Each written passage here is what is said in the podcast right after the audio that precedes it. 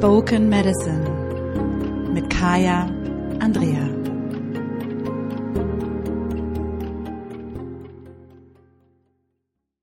Hallo und herzlich willkommen zum Spoken Medicine Podcast. Mein Name ist Kaya Andrea, ich bin der Podcast-Host und wenn ich keinen Podcast hoste, bin ich Generationenbefreierin und spirituelle Mentorin für Frauen. Und beides sind Dinge, die ich sehr, sehr gerne mache an die ich aus tiefstem Herzen glaube.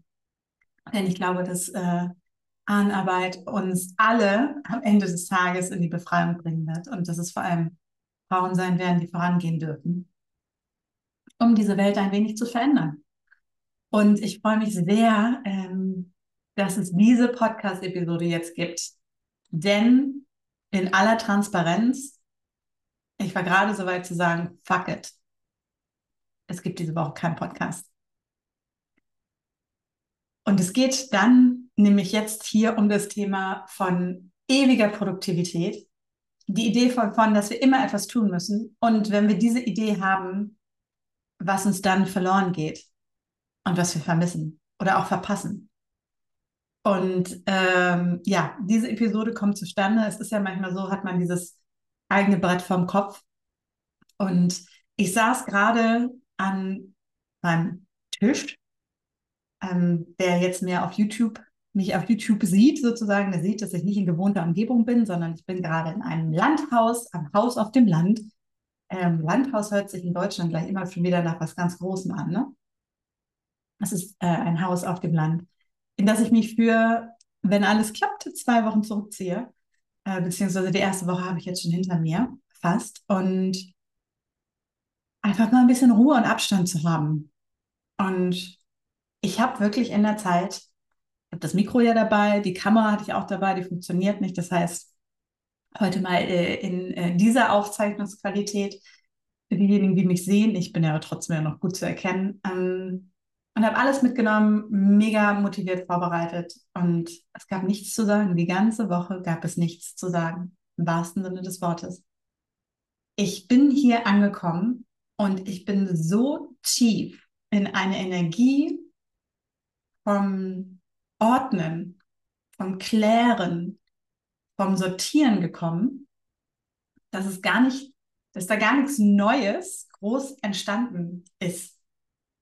Und heute habe ich dann gedacht, ja, heute muss ja der Newsletter raus. Ähm, ist Freitag, es ist Feminine Friday. Ich habe bisher noch nichts aufgenommen und ich habe das Commitment gemacht, dass es jede Woche einen äh, Podcast gibt und einen Newsletter gibt. Worüber rede ich also?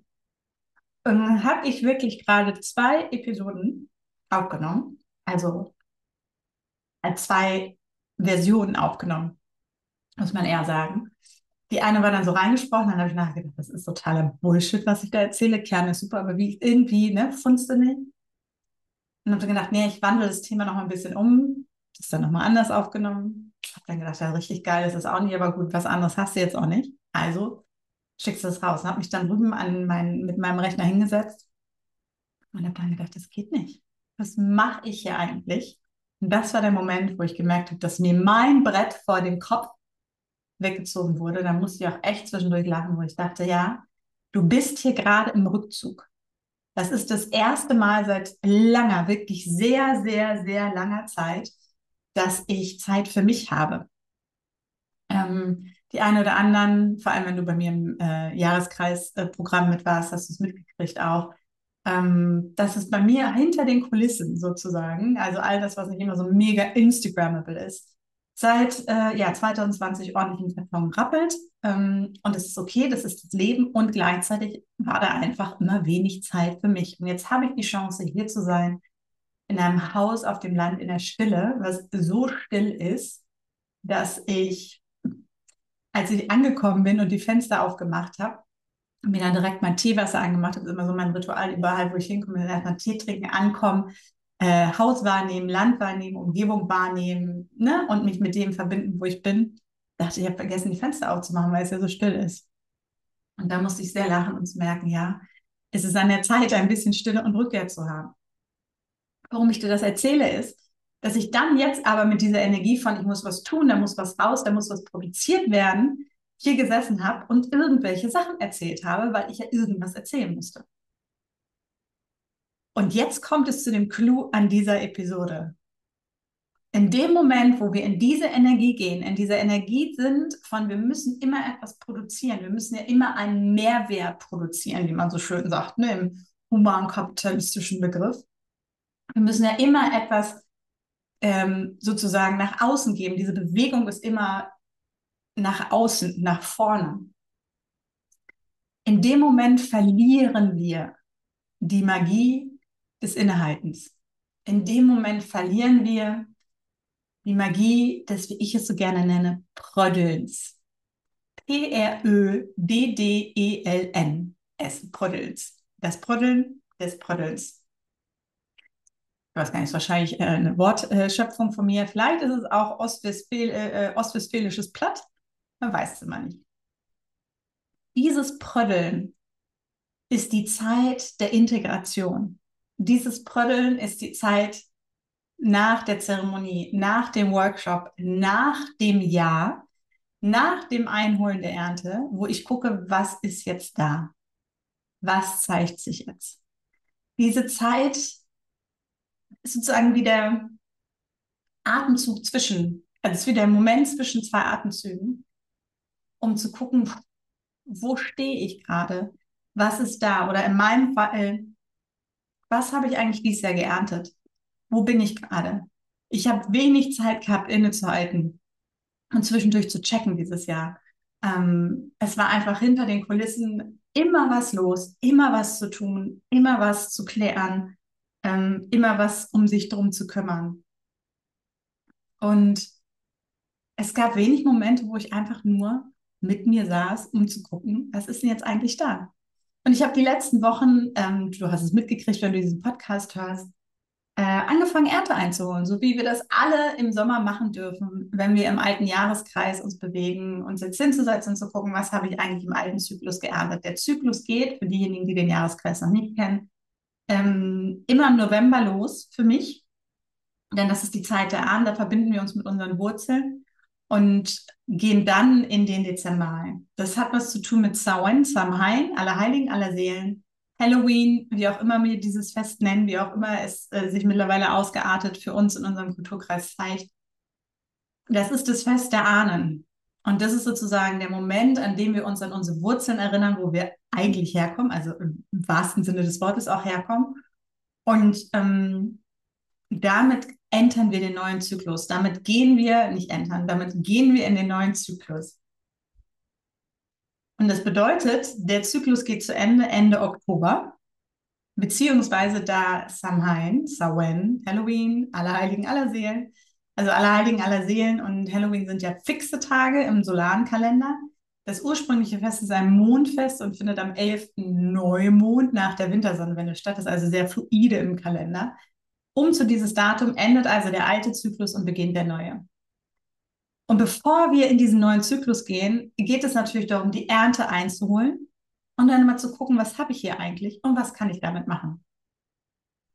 So wie ich hier angekommen bin und gemerkt habe, mein Körper ist sofort in das Programm reingegangen, weil es für mich auch wahnsinnig erdend ist. Hier ist so ein alter Nutzgarten mit äh, Obstbäumen und ähm, Brombeerbüschen und Weintrauben der allerdings über die letzten Jahre, Jahrzehnte wahrscheinlich auch so ein bisschen äh, in Mitleidenschaft gezogen wurde und gleichzeitig voll hing mit Äpfeln. Also habe ich diese Äpfel mir eingeholt und habe dann wirklich zwei riesige Tüten, ich weiß gar nicht mit wie viel Kilo von Äpfeln und Birnen hier liegen gehabt. Und es war wirklich so ein bildlicher Moment. So, was mache ich jetzt damit? Und das für dich nochmal mitzunehmen. Das ist die Ernte, die wir einholen. Was mache ich damit? Und dann geht es nicht darum, direkt nach draußen zu gehen damit und diese Äpfel in die Welt zu schleudern, sondern bildlich, ich habe mich hingesetzt, habe Apfelmus gekocht, habe äh, Kuchen im Glas gemacht, all die Dinge, die Vorrat ähm, haltbar sind sozusagen, die man vor, vor, bevorraten kann, weiß ich gar nicht, aber die halt lange haltbar sind, ähm, die die Früchte lange haltbar machen. Und in der Zeit war ich mit mir und war ich bei mir. Und während ich schnippelte, ist ganz viel in meinem System passiert. Und weil ich eingekocht habe und dann abgefüllt habe.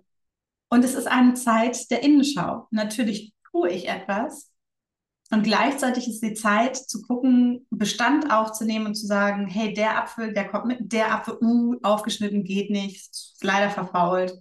Ah, guck mal, die Birne, die ist total eingedetscht. Ah, guck mal in dem Apfel, da wohnt der Wurm drin. Und das ist diese Zeit des Rückzugs.